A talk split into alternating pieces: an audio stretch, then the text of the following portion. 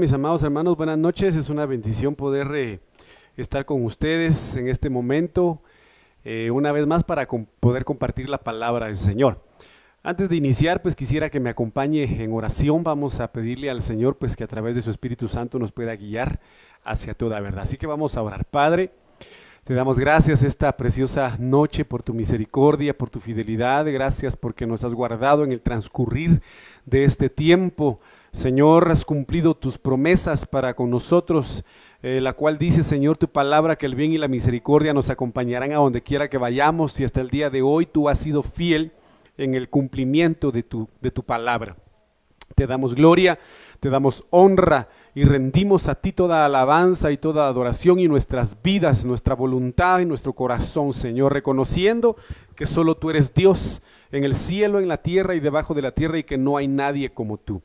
Esta noche venimos a pedirte en el nombre de Jesús que en primer lugar puedas limpiar nuestras vidas por dentro y por fuera, limpiar este lugar, el ambiente y la atmósfera en la cual estamos.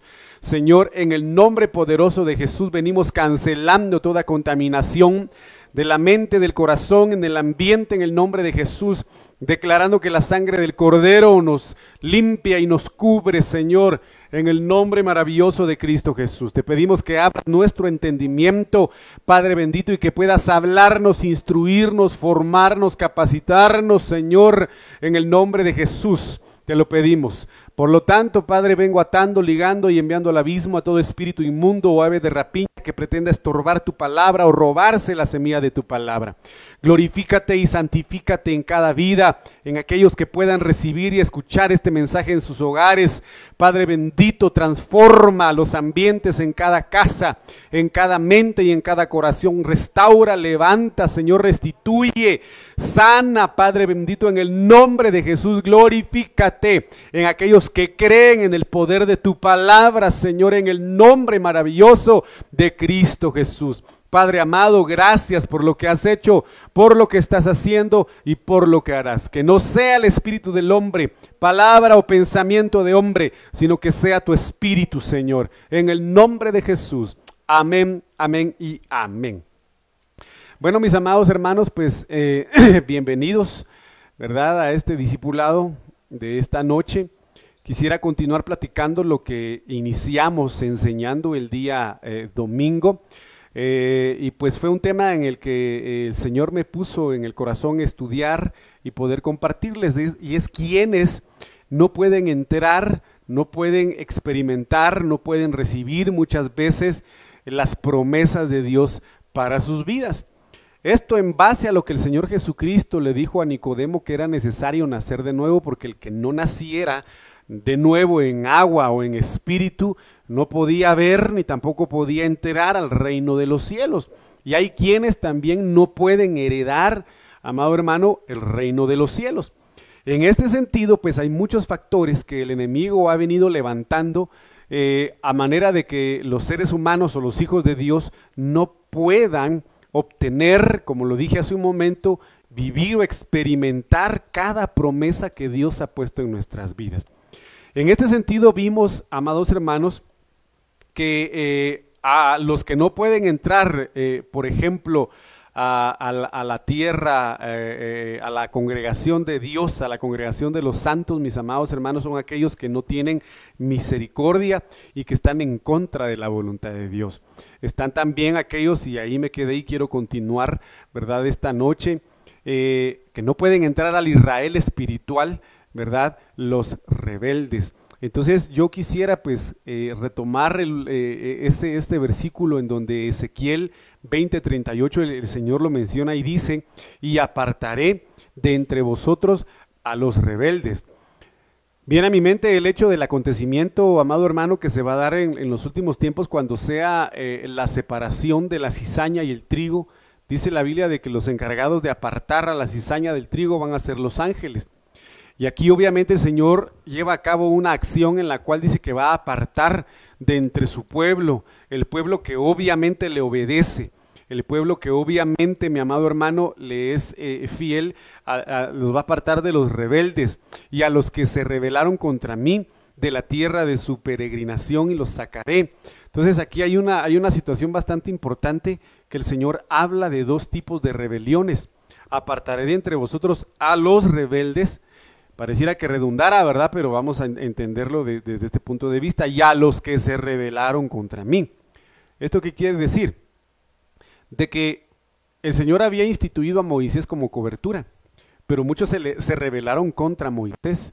Y a esta rebelión es el primer párrafo, la primera frase que el Señor dice, y apartaré entre vosotros a los que se rebelaron o a los rebeldes que se levantaron contra Moisés, ¿verdad? Contra el ministerio que Dios había levantado a favor de Moisés, y a los que se rebelaron contra mí. Porque si se rebelaban contra el ministro, automáticamente se rebelaban contra el Señor. De la tierra de, sus peregrinaciones los sacaré pero en la tierra de Israel no entrarán. ¿Quiénes no entrarán al Israel espiritual en ese, en ese caso? En ese periodo de historia no entraron al Israel terrenal los rebeldes, pero también no van a entrar al Israel celestial, al Israel espiritual, los rebeldes, también espiritualmente hablando. Los que se rebelan contra el ministro, por supuesto, un ministro que es nube con agua, ¿verdad, hermano? Que tiene eh, unción, que tiene delegación de parte del Señor, que no es una cisterna vacía, sino que tiene el respaldo del Señor. Entonces, estos no pueden ser parte de esta promesa que Dios nos permite ver en este, en este segmento de la Biblia. ¿Por qué? Porque como lo mencioné yo el día domingo, todo principio de revelación, eh, se sustenta, mi amado hermano, bajo la influencia de un espíritu luzbeliano. El espíritu luzbeliano, sabemos perfectamente bien, y para los que no lo saben, fue el que se levantó, se sublevó, amado hermano, y, e hizo una revuelta en la eternidad y arrastró a la tercera parte de los ángeles en contra del Señor. Entonces, en este sentido, por eso no pueden ser parte de esta promesa, no pueden entrar al Israel celestial porque tienen ya en su genética esa esencia de contaminación o de rebelión, amado hermano, que en cualquier momento se puede activar y contaminar a muchos. Entonces, esta es una situación que debemos considerar cada uno de nosotros. Entonces, en la Biblia Martín Nieto, vuelvo a repetir, este versículo dice, separaré a los rebeldes y aquellos, mire lo que dice aquí el Señor, a cuantos se han apartado de mí. Yo mencionaba el día domingo de que lamentablemente hay pueblo Lamentablemente lo digo porque mi base bíblica es, amado hermano, la parábola del hijo pródigo. Lo hemos platicado, lo hemos mencionado. Hay hijos que abandonan casa, que abandonan la iglesia, que se apartan de Dios literalmente, se van de la iglesia, ya no quieren nada con el Señor, se van al mundo y se pierden, pero esos vuelven a casa.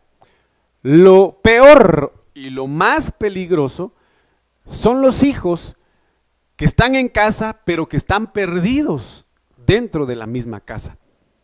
Están apartados del Señor a pesar de estar en la iglesia. Su corazón no está con el Señor, a pesar de que le alaban, le adoran, a pesar de muchas cosas, no creen en el Señor. Ejemplo de ello es Tomás. Tomás, un discípulo del Señor, amado hermano, pero tuvo incredulidad. Eh, eh, eh, Pedro, obviamente en ese momento de, de, prueba, de tormenta, de aguas impetuosas, dudó, ¿verdad? Y se hundió. Entonces el Señor se molestó, amado hermano, con cuando no pudieron liberar a aquel hijo, aquel, aquel muchacho que era lunático, que estaba poseído por un demonio, y el Señor lo reprendió de una manera un poquito especial. y les dijo, generación incrédula y perversa. Mire qué tremendo es esto, la incredulidad va de la mano con la perversidad. ¿Hasta cuándo tendré que tolerarlos? Les dijo el Señor. Entonces, esto es de suma importancia, amado hermano, porque indicios de apartarse del Señor son esas pizcas de incredulidad que muchas veces manejamos en cualquier circunstancia de nuestra vida y eso implica apartarse del Señor y por lo tanto en su sinónimo rebelión contra el Señor. Porque recuérdese usted, a la luz de la palabra dice que sin fe es imposible agradar a Dios. Por tanto, cada mañana que nosotros nos levantemos o que nos levantamos, debemos levantarnos con fe, creyendo que el Señor va a ir delante de nosotros en todo momento. Entonces aquí pues fue un paréntesis, ¿verdad? Pero aquí dice, separaré de vosotros a los rebeldes y a cuantos se han apartado de mí. Los haré salir del país en el que viven, pero no entrarán en la tierra de Israel. Entonces esto es importante. Nosotros vivimos por el Señor, somos de Él y vamos hacia el Señor. Creemos de que el Señor lo, lo, mantenemos firme en convicción desde lo más profundo de nuestro corazón de que el Señor viene pronto. Él viene pronto y cuando Él venga va a levantar, amado hermano, a su iglesia, se la va a llevar al Israel celestial, al Israel espiritual. Y necesitamos estar preparados para ese momento. Por lo tanto, debemos cancelar toda rebelión desde nuestro corazón, y vuelvo a reiterar, toda rebelión humana y espiritual. Este es un tema bastante especial, hermanos, porque obviamente de igual manera habla de la rebelión que pueda suscitarse, mi amado hermano, ante los gobiernos, ante la paternidad que puedan tener los hijos, ante el reconocimiento de una cobertura espiritualmente hablando. Encierra mucho, mi amado hermano, lo cual implica un el apartarse eh, del Señor o rebelarse en contra de Él. La Dios habla hoy, dice, separaré de ustedes a los rebeldes y revoltosos y aquí también es una situación bastante especial. Porque revoltoso es aquel que solo anda buscando problemas, amado hermano, eh, en determinado momento eh, yo estuve en una institución trabajando, eh, hermano, y pues se presentó una persona a laborar ahí y tenía problemas con una persona, después resultaba con problemas con otra persona, tuvieron que cambiarla de departamento, o sea, me refiero de departamento, ¿verdad? del departamento donde, donde estábamos laborando, la trasladaron a la capital. Allá en la capital también resultó con problemas. La mandaron a Quetzaltenango también con problemas. Entonces hay personas que ya desde lo más profundo de su alma han sido marcadas, desgraciadamente con esta contaminación en su ADN, que provocan, que levantan eh, eh, problemas donde quiera que vayan. Y a estos el Señor los llama revoltosos. Entonces dice aquí en esta versión, los rebeldes son aquellos que andan provocando revueltas por cualquier cosa. Por cualquier cosa, mis amados hermanos. Entonces tenemos que pedirle al Señor que quite de nuestro corazón eso. Y el hecho de ser rebelde o revoltoso viene de su origen por la inconformidad es que no me parece esto, es que no me parece aquella, es que no me parece cómo me habla, es que no me parece cómo me mira, es que no me parece cómo predica, es que no me parece cómo está pintada la iglesia, es que no me parece la luz, es que no me parece el sonido, es que no me parece, todo no le parece, está inconforme por todo. Y entonces empieza a provocar una revuelta en su alma y de ahí empieza a contaminar a otros. Por eso Pablo dice, tengan cuidado de que no surja entre ustedes una raíz de amargura. Y el amargado es un rebelde tiene sinónimo de, rebeldía, mi amado hermano. Entonces, mire qué impresionante es esto. Por eso tenemos que pedir al Señor que nos dé un espíritu apacible, un alma apacible, para no estar provocando pleitos en cualquier lado, mi amado hermano. Y los sacaré de la tierra extranjera en que ahora están viviendo. Pero ellos no entrarán en la tierra de Israel. Entonces, ojo a esto. La traducción del lenguaje actual dice, y los sacaré del país donde ahora viven como extranjeros. Pero pondré aparte a los rebeldes que no me obedezcan. Entonces, mire, pues el rebelde se constituye a alguien que se aparta de Dios. El rebelde se constituye a alguien que solo problemas anda provocando, que es un revoltoso. Pero también un rebelde en contra del Señor es alguien que no le obedece. Por mínima que sea la ordenanza, por minúsculo que sea el mandamiento, tenemos que obedecerlo. Tenemos que obedecerlo, mi amado hermano. Recuérdese que el Señor le dijo a Josué, Hoy te ordeno, le dijo, te mando que te esfuerces y que seas valiente, que no temas, mire, órdenes, no temas, te ordeno que no tengas miedo. ¿Verdad? El Señor a ir no solamente reprendiendo el ámbito espiritual, sino que infundiéndole aliento a Josué. Pero en ese momento el Señor hablándole, hablándole de manera directa, el Señor como, como capitán de los ejércitos, celestiales, le estaba dando una orden a un soldado terrenal. Y le estaba diciendo, yo sé que tenés miedo, yo sé que estás eh, eh, lleno de pavor, de terror y de horror por lo que viene, por el pueblo que te dejó Moisés. Pero yo te ordeno, le dijo, yo te ordeno que te levantes que te esfuerces y que seas valiente. Y en ese sentido, obviamente, una orden no se discute, una orden se obedece. Y en este sentido, el Señor nos ordena obedecer su palabra. Y sus órdenes no se discuten, se obedecen. Pero no son órdenes para destrucción, no son órdenes para maldición, no son órdenes para muerte, sino el Señor habla y dice, los planes que yo tengo para ustedes son planes de vida, son planes de, bendición, de, de bienestar y no de calamidad. Entonces nos conviene ser obedientes. Nos conviene ser obedientes porque la bendición, amado, perdón, la obediencia trae consigo bendición. El que obedece es bendecido, el que no obedece pues desgraciadamente tiene las consecuencias de la desobediencia, así de sencillo, y se constituye un rebelde. Entonces aquí el Señor dice, pero pondré aparte a los rebeldes que no me obedezcan, y ellos no volverán a la tierra de Israel. Entonces tenemos que entender esto, que el Señor nos habla y, hay una canción que dice, a tierra de Canaán, aleluya, a tierra de Canaán. ¿A dónde? Allá volveremos. A tierra de Canaán, aleluya. Ahí volveremos, a la Canaán espiritual, al Israel espiritual. Ahí, hermano, tenemos que enfocar nuestra fe, nuestras fuerzas y nuestra búsqueda para el Señor, a manera de que seamos herederos y podamos enterar a estas promesas maravillosas de parte del Señor. Habla aquí números 14.2, lo, lo dije, les mencioné a ustedes los dos tipos de rebeliones que menciona la Biblia aquí. La rebelión en contra del delegado del Señor, del ministro del Señor, que fue Moisés, y la rebelión en contra del Señor. Entonces números 14.2 al 4 dice todos los hijos de Israel, yo lo mencioné el día domingo, se quejaron contra Moisés y contra Aarón. Y aquí usted lo puede ver. Entonces ellos se rebelaron, murmuraron y no acataron las órdenes, estaban menospreciando y despreciando a Moisés. Y el Señor definitivamente dejó que murieran. Entonces, mire, pues, esto es, yo quiero que usted lo vea. Hebreos 4:6 dice, por lo tanto, puesto que falta que algunos entren en Él, entrar en Él, entrar en el reino, entrar a, a las promesas del Señor, y aquellos a quienes primero se les anunció la buena nueva, mire qué tremendo es esto, aquellos a quienes se les anunció primero la buena nueva, no entraron. ¿No entraron por causa de qué? Por causa de la desobediencia.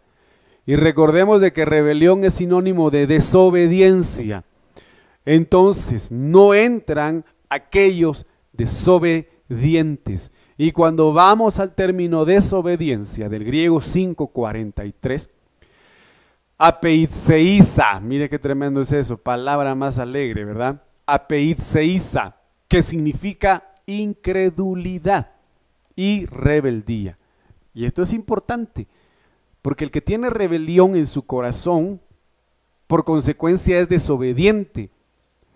Y ante esto es incrédulo.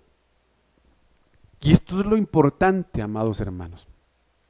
Porque dice la Biblia que al, al incrementarse la maldad y la iniquidad, el pecado en el mundo, el amor de muchos menguará. Y el Espíritu dice claramente de que en los últimos tiempos muchos apostatarán. Entonces, esto es impresionante. Muchos se enfriarán en su amor y muchos apostatarán. El amor se enfría, se enfría la fe, mengua la fe, por consecuencia hay desobediencia. Por lo tanto, hay incredulidad y, la, y el resultado es rebelión. Entonces la rebelión propicia al ser humano a escuchar voces que no son las de la, que no es la voz del Señor, que no son el, el, mensaje de su palabra.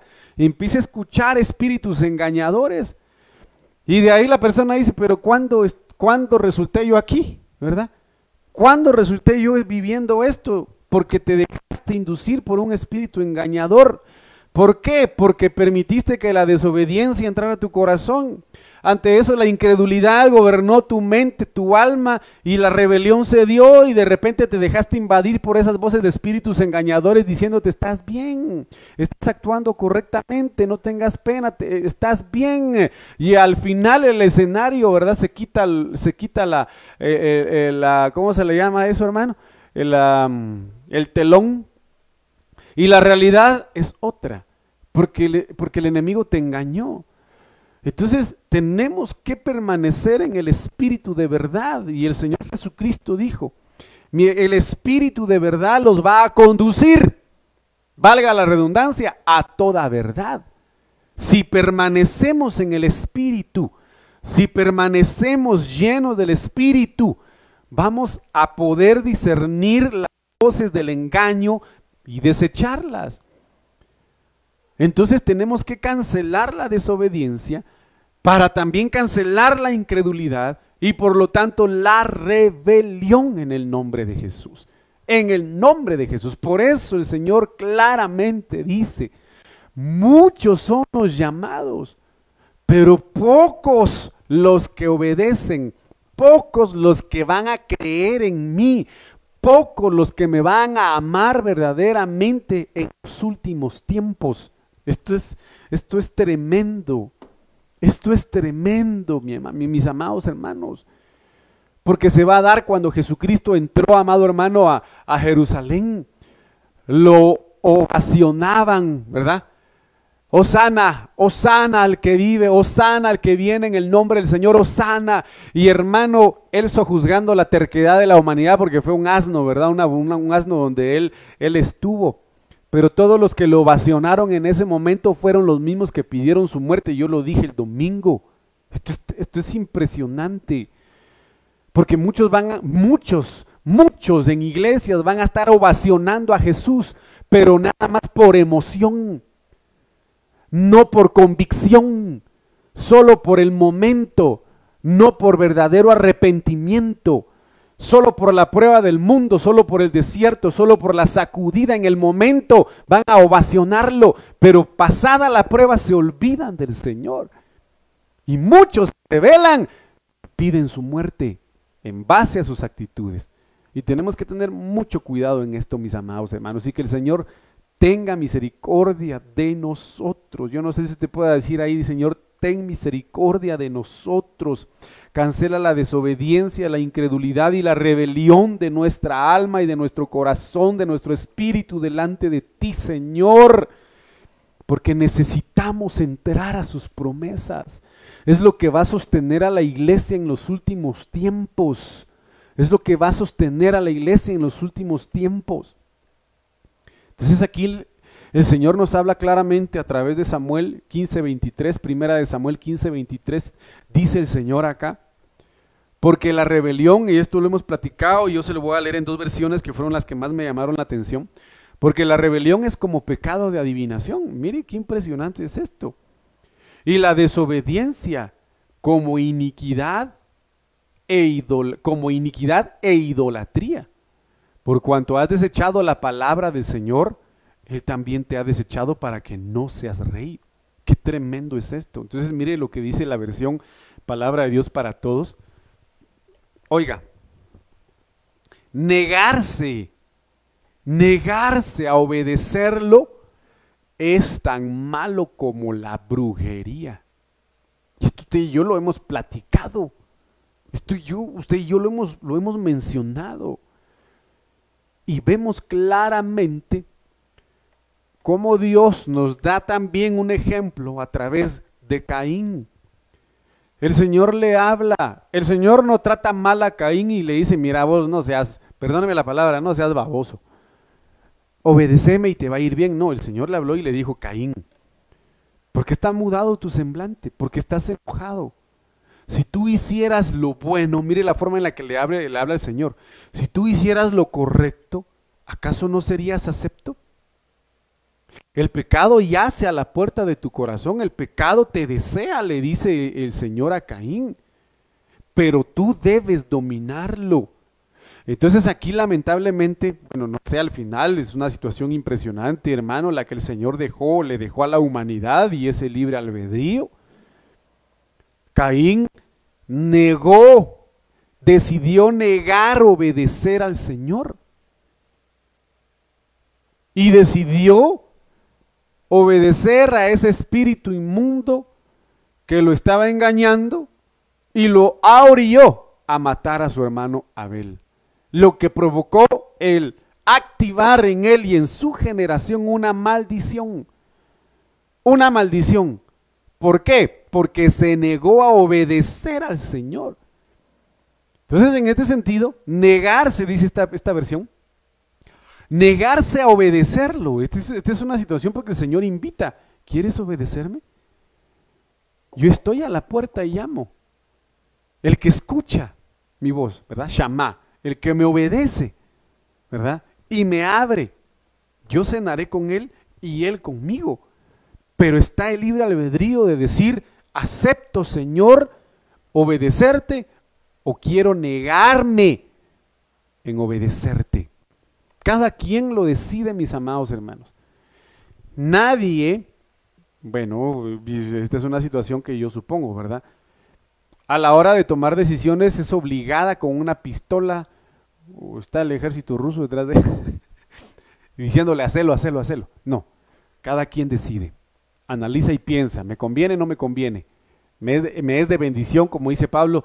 Todo me es lícito, todo me es lícito, todo me es permitido, todo.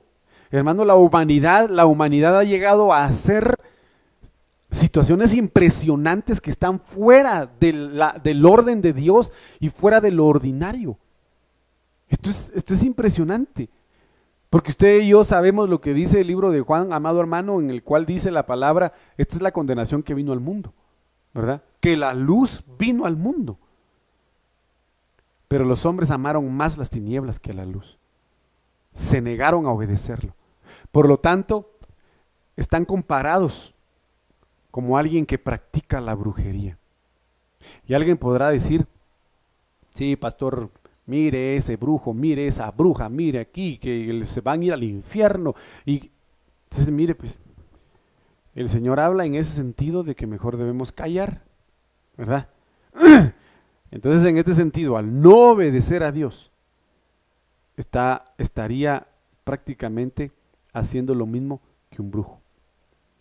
Aquí la Biblia es clara. Negarse a obedecerlo es tan malo como la brujería ser tercos, mire lo que dice esa versión, ser tercos y hacer la voluntad propia es como el pecado de adorar ídolos. Y usted sabe de que detrás de un ídolo hay un demonio, hay un espíritu inmundo. Ser tercos y hacer la voluntad propia es como el pecado de adorar un ídolo. Ahora la pregunta es ¿por qué? Porque quiere decir de que aquel que es terco y desea hacer su propia voluntad es que está tan lleno de orgullo, es que está tan lleno de egocentrismo, es que está tan lleno de vanidad, que se idolatra a sí mismo y dice yo no dependo de Dios, no necesito de Dios, no, no, no tengo necesidad de obedecerle, no tengo necesidad de tomar sus consejos porque yo puedo hacerlo. Yo soy inteligente, yo soy muy sabio, yo soy astuto, yo puedo hacerlo sin la ayuda de Dios. Entonces se idolatra a sí mismo. Y por eso la Biblia dice de que Dios a los soberbios, a los altivos, a los orgullosos, a los altaneros los mira de lejos. Y a los humildes los exalta, los mira de cerca. Entonces aquí dice ser terco, mire qué tremendo es esto, ser terco y hacer la voluntad propia. Es como el pecado de adorar ídolos. Esto es tremendo, hermano. El Señor le decía al pueblo de Israel, no se mezclen con pueblos paganos, no se mezclen con los pueblos, con los cananeos, con los, eh, eh, eh, los amorreos, los, los fereceos, todos los feos también, ¿va? No se mezclen con ellos porque las mujeres de ellos pueden inducir a sus hijos a comer comida dedicada a los hijos, a los ídolos, los pueden perder. Ah, pero ahí va, ahí va el pueblo, Ahí va, desobedeciendo, desobedeciendo, haciendo su voluntad, siendo tercos. Y de ahí cuando el Señor manda sus ejércitos, porque por desobediente el pueblo recibe los juicios del Señor y el Señor manda sus ejércitos a destruirlos. De ahí andan pidiendo ayuda y el Señor les tiene, eso lo dice la Biblia en muchas ocasiones. El Señor los perdona, los levanta, los liberta, los redime y después vuelven otra vez. Y por eso tenemos que pedirle al Señor que nos dé un corazón firme, un corazón fiel para poder obedecerle a Él en todo momento. Entonces aquí obviamente esto es complicado, mis amados hermanos. Tomados y llenos del Espíritu Santo no es imposible. La Biblia textual actualizada dice, Porque el desobedecer al Señor es como un pecado de magia. Y como crimen de idolatría, mire, un crimen. ¿Qué es un crimen?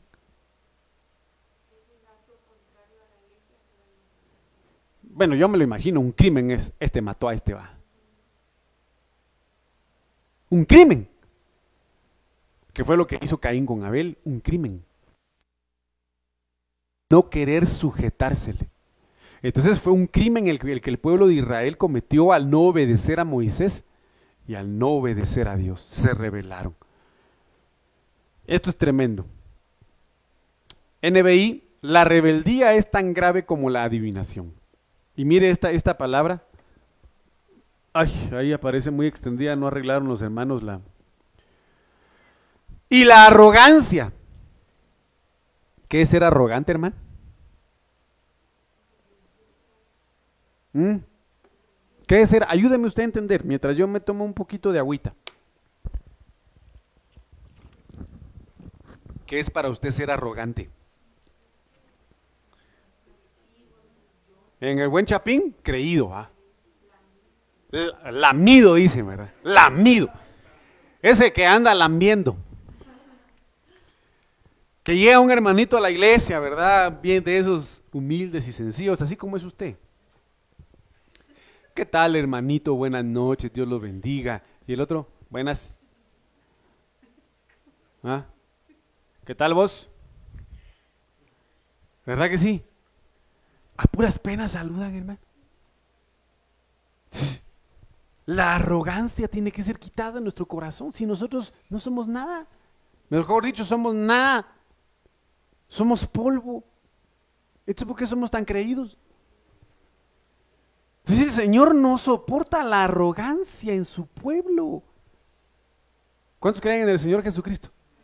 ¿Cuántos le aman? Yo le amo con todo mi corazón si decimos que le amamos y si decimos que creemos en Él, ser cristianos es hacer lo que Él hizo y ser como es Él o como era Él.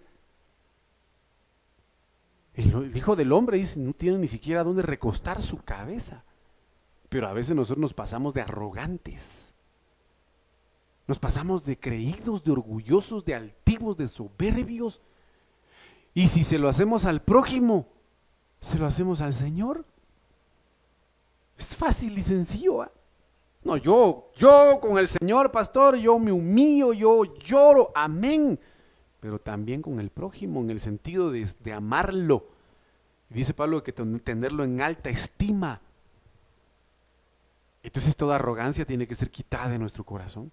¿Por qué? Porque dice que la arrogancia es de igual manera como el pecado de la idolatría. Eso es tremendo, hermanos y que Dios nos ayude, habría que Dios nos ayude a no ser así. Entonces mire lo que dice Judas capítulo 1, versículo 5. Judas no vino, va a decir usted, va. Quiero recordaros, mire qué impresionante es esto, quiero recordaros, ya que una vez lo habéis sabido, que el Señor, mire, que el Señor, habiendo salvado al pueblo, sacándolo de Egipto, después destruyó a los que no creyeron. ¿Qué quiere decir eso, hermano? Que van a ver, obviamente la Biblia también es tan veraz, cristianos e hijos de Dios, que van a tener que ser salvos en la gran tribulación. Porque mire, ¿cuánto pueblo no fue salvo de Egipto? En ese acontecimiento de Egipto. ¿Cuántos? Todos los que quisieron aceptar la, la salvación del Señor. Pero en el camino, en el transcurrir del desierto, en su recorrido del desierto, muchos dejaron de creer. Y eso es figura de mucho cristiano, que lleva añales en el Evangelio, pero en el camino se acomoda, se vuelve religioso, se vuelve costumbrista, se, se vuelve rutinario, y lo que hace ya no lo hace con pasión, con fervor, mucho menos con llenura del Espíritu Santo. Por lo tanto, dejan de creer que lo que están haciendo lo hacen para el Señor. Y desgraciadamente mueren en el camino. Habiendo salvado al pueblo, sacándolo de Egipto, después destruyó a los que no creyeron. Y ahí que el Señor tenga misericordia de nosotros, ¿va? Entonces lo que dice Mateo 21, 43. Por tanto os digo que el reino de Dios será quitado de vosotros. Esto es, esto es tremendo. Por tanto digo, por tanto os digo que el reino de Dios será quitado de vosotros y será dado a gente que produzca los frutos de él. ¿A quiénes, ¿A quiénes les van a dar el reino, hermano? ¿A quiénes les van a dar el reino? A los que produzcan frutos de él. Entonces ayer, por ejemplo, ayer escuchaba yo el ejemplo. Le eh, platicábamos con mis hijos, mi esposa y yo platicábamos con ellos.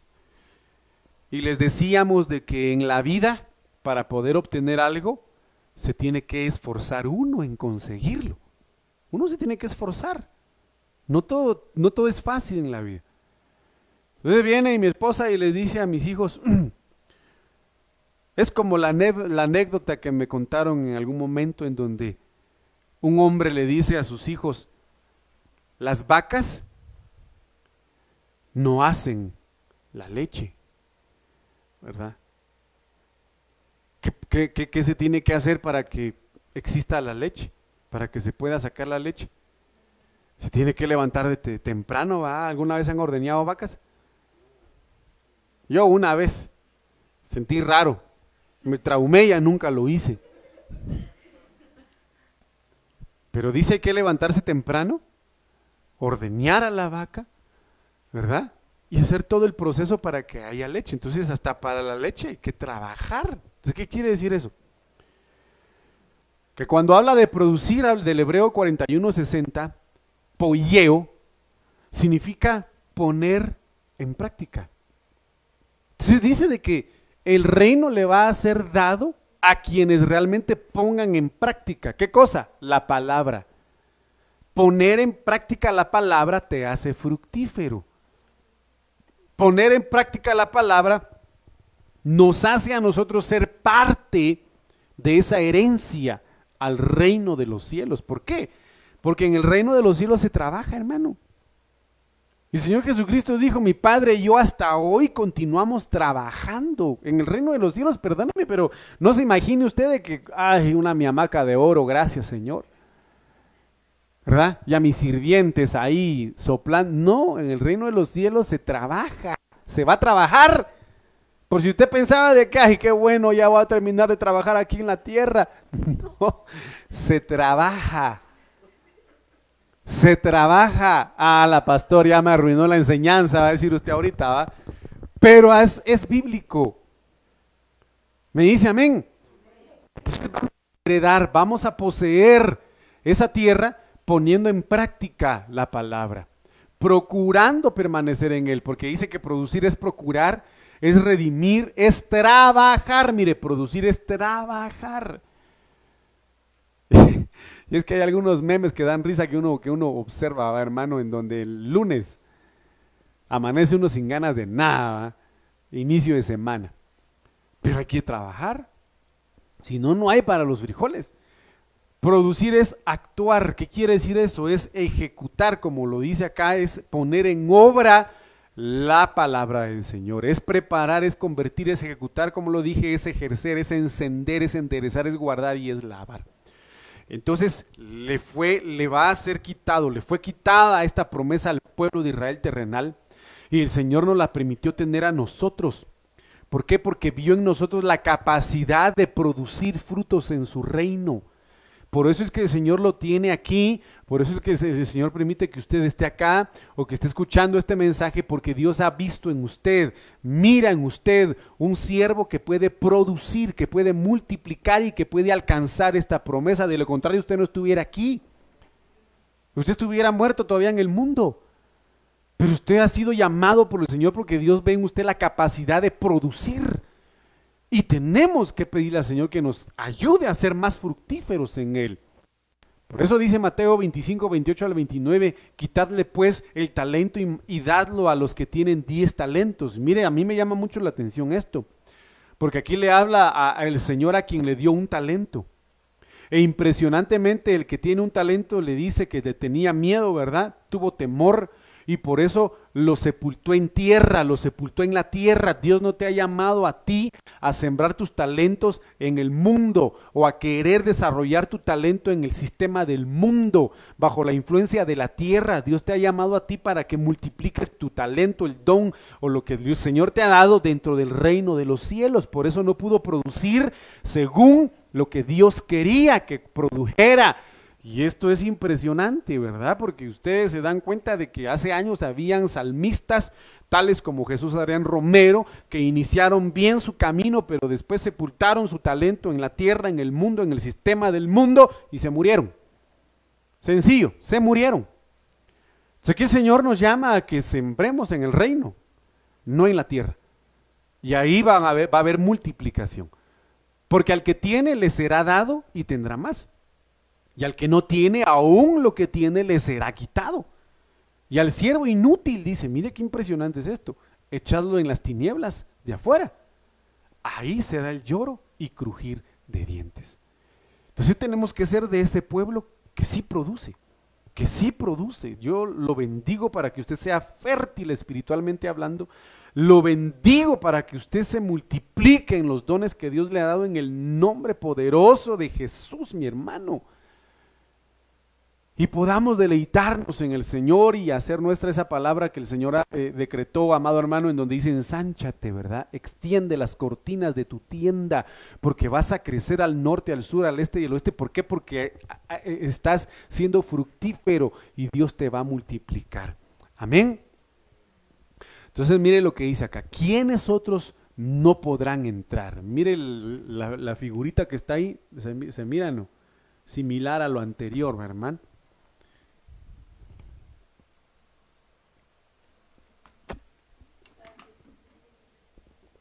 Al reposo del Señor. ¿Cuántos quieren reposo? Más en estos tiempos bélicos en los que estamos viviendo. Que Dios tenga misericordia de nosotros. Pero no entrarán al reposo del Señor los que vagan en su necio corazón y no conocen los caminos del Señor. Jeremías 16, 12. Y vosotros habéis hecho peor que vuestros padres. Miren qué tremendo es esto porque he aquí, cada uno de vosotros anda tras la terquedad de su malvado corazón sin escucharme. Qué tremendo es esto. Entonces, aquellos que andan en la terquedad de su corazón, ya vimos que esto va ligado a lo anterior, porque terquedad también significa pues rebelión terquedad del hebreo 8307, sherirut, que significa torcido. Mire qué tremendo es esto. Torcido significa dureza, pero ¿sabe qué? Imaginación. ¿Qué es la imaginación, hermano?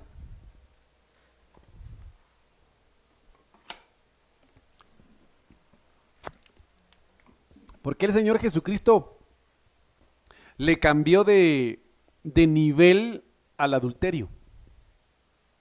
¿Por qué le cambió de nivel al adulterio? Al pecado de adulterio.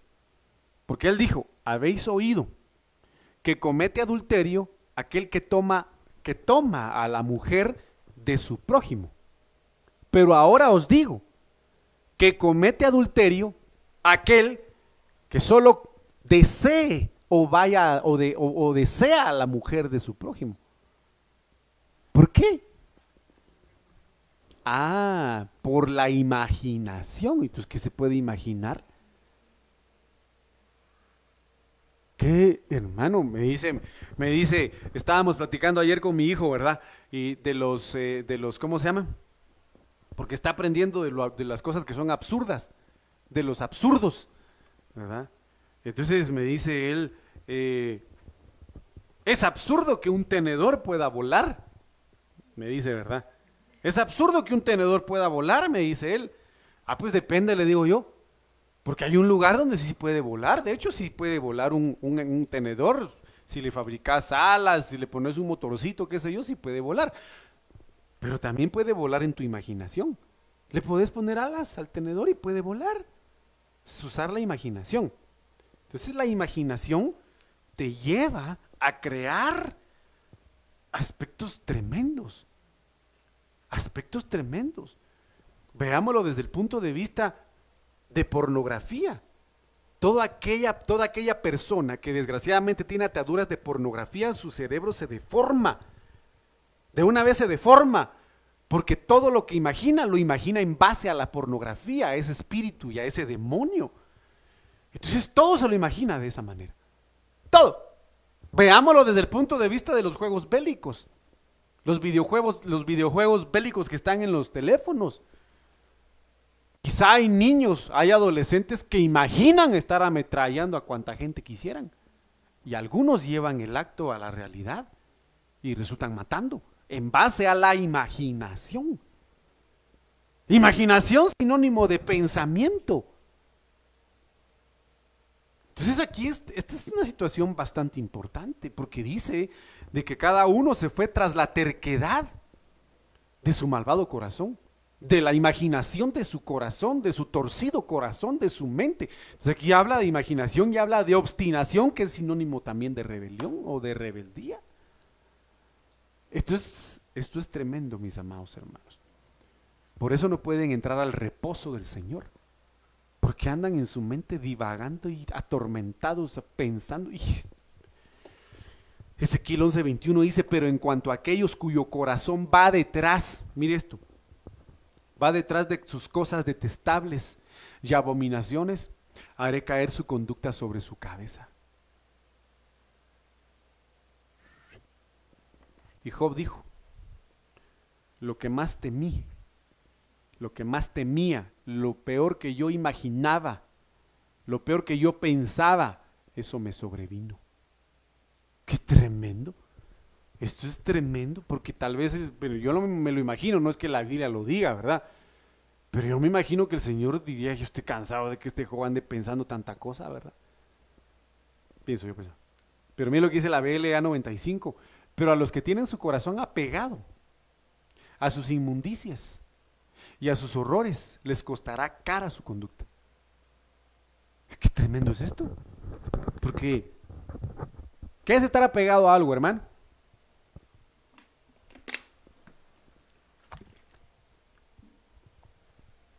es estar aferrado. Es estar demasiado encariñado, si usted quiere verlo así, ¿verdad? Con algo. Es que yo no quiero soltarlo, como dijo Faraón, no señor, yo estoy tan encariñado con las ranas. ¿Verdad? Estoy tan encariñado con ellas que una noche más con las ranas. Una noche más con los problemas sexuales, una noche más con este pecadito, una noche más con esta, con esta falta, con esta rebelión, una noche más, Señor, por favor, y mira, y es que me encariñé tanto con este pecadillo. Me encariñé tanto que una noche más, Señor, mira, te juro y te prometo que mañana me pongo a cuentas contigo. Estaba pegado al pegado.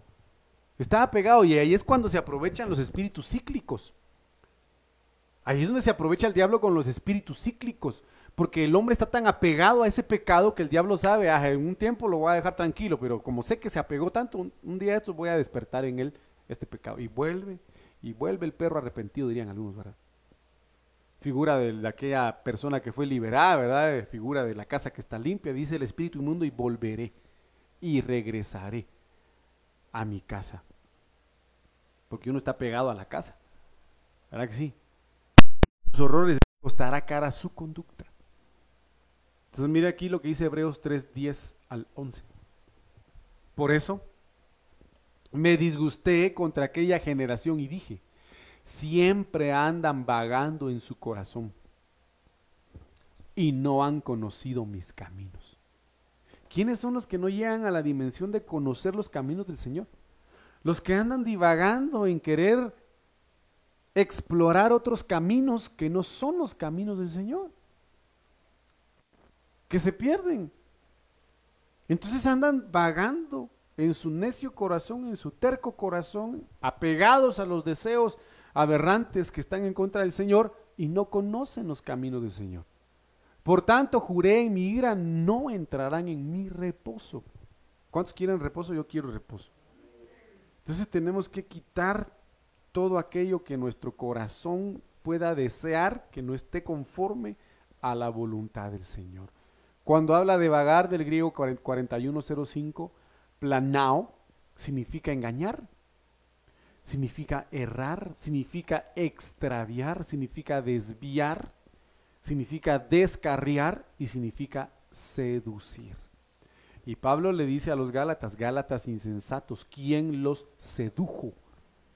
¿Por qué? Porque su corazón, la concupiscencia de su corazón estaba proclive, estaba, amado hermano, eh, eh, eh, anuente a ser engañado su corazón. Y por eso fueron engañados fácilmente. Cuando habla de corazón del griego 2588, cardía significa pensamientos o sentimientos.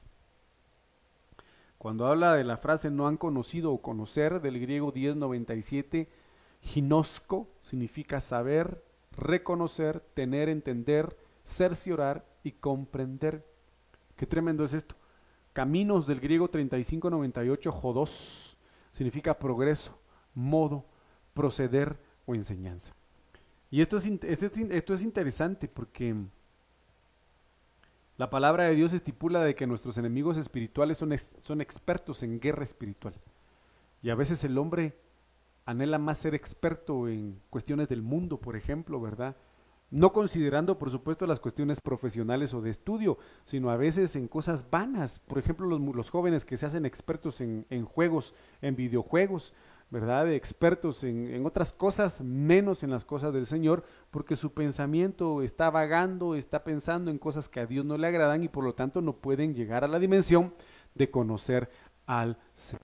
Voy a ir rapidito porque ya me marcaron a mí el, el semáforo, pero dice Jeremías 11.8, pero no escucharon, pero no escucharon ni inclinaron su oído. ¿Por qué? porque solo escuchan la voz de, su necio corazón, la voz de espíritus inmundos que engañan, pero no escucharon ni inclinaron su oído, antes bien se fueron cada uno tras la imaginación de su malvado corazón. Por tanto, traeré sobre ellos todas las palabras de este pacto, el cual mandé que cumpliera y no cumplieron.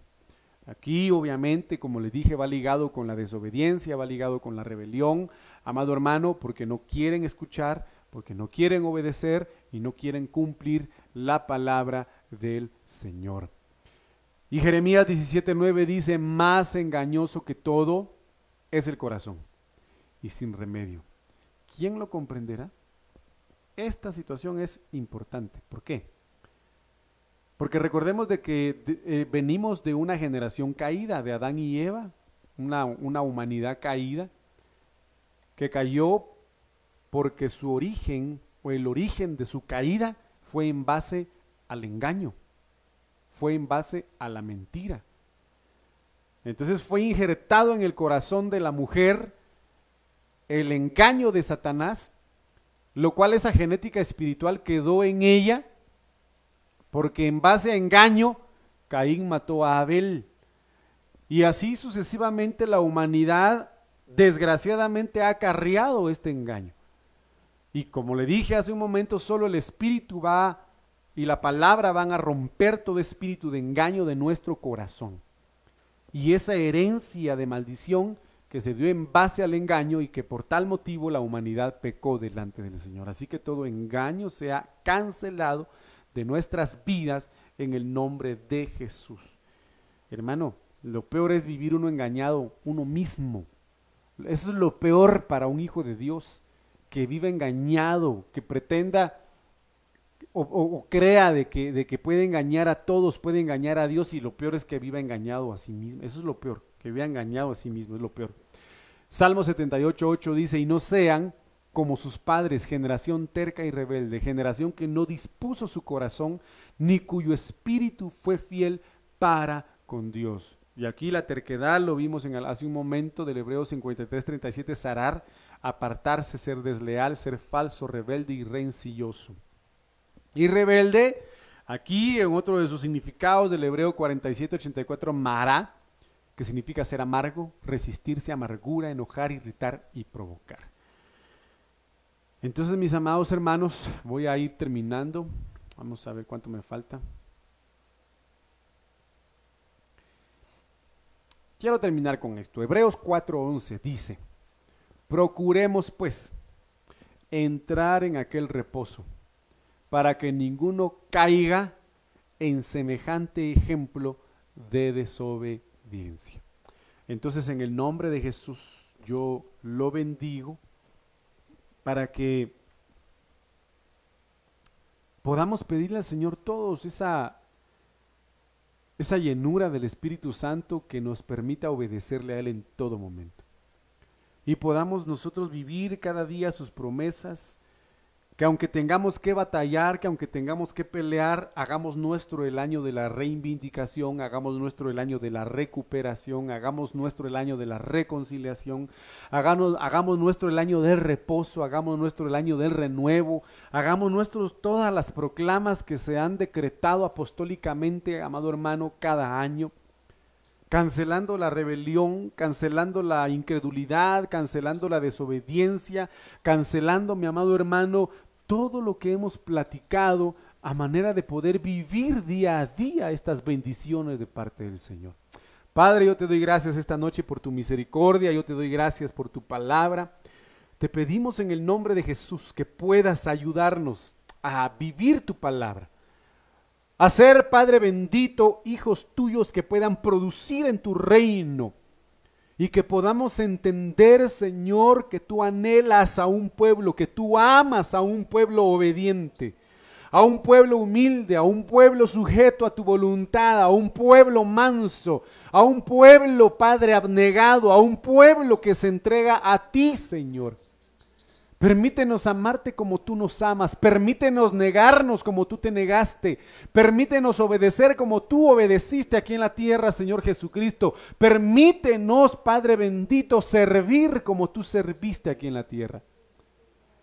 En el nombre de Jesús, que nuestro corazón no se envanezca. Que nuestra mente no se pierda, Señor, en imaginaciones vanas en imaginaciones absurdas delante de ti, Señor, en el nombre de Jesús.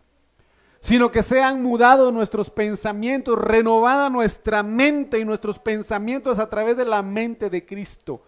Y que rompamos todo molde del mundo en el nombre de Jesús y poder ser revestidos de la persona de Cristo. Te lo pedimos con todo nuestro corazón.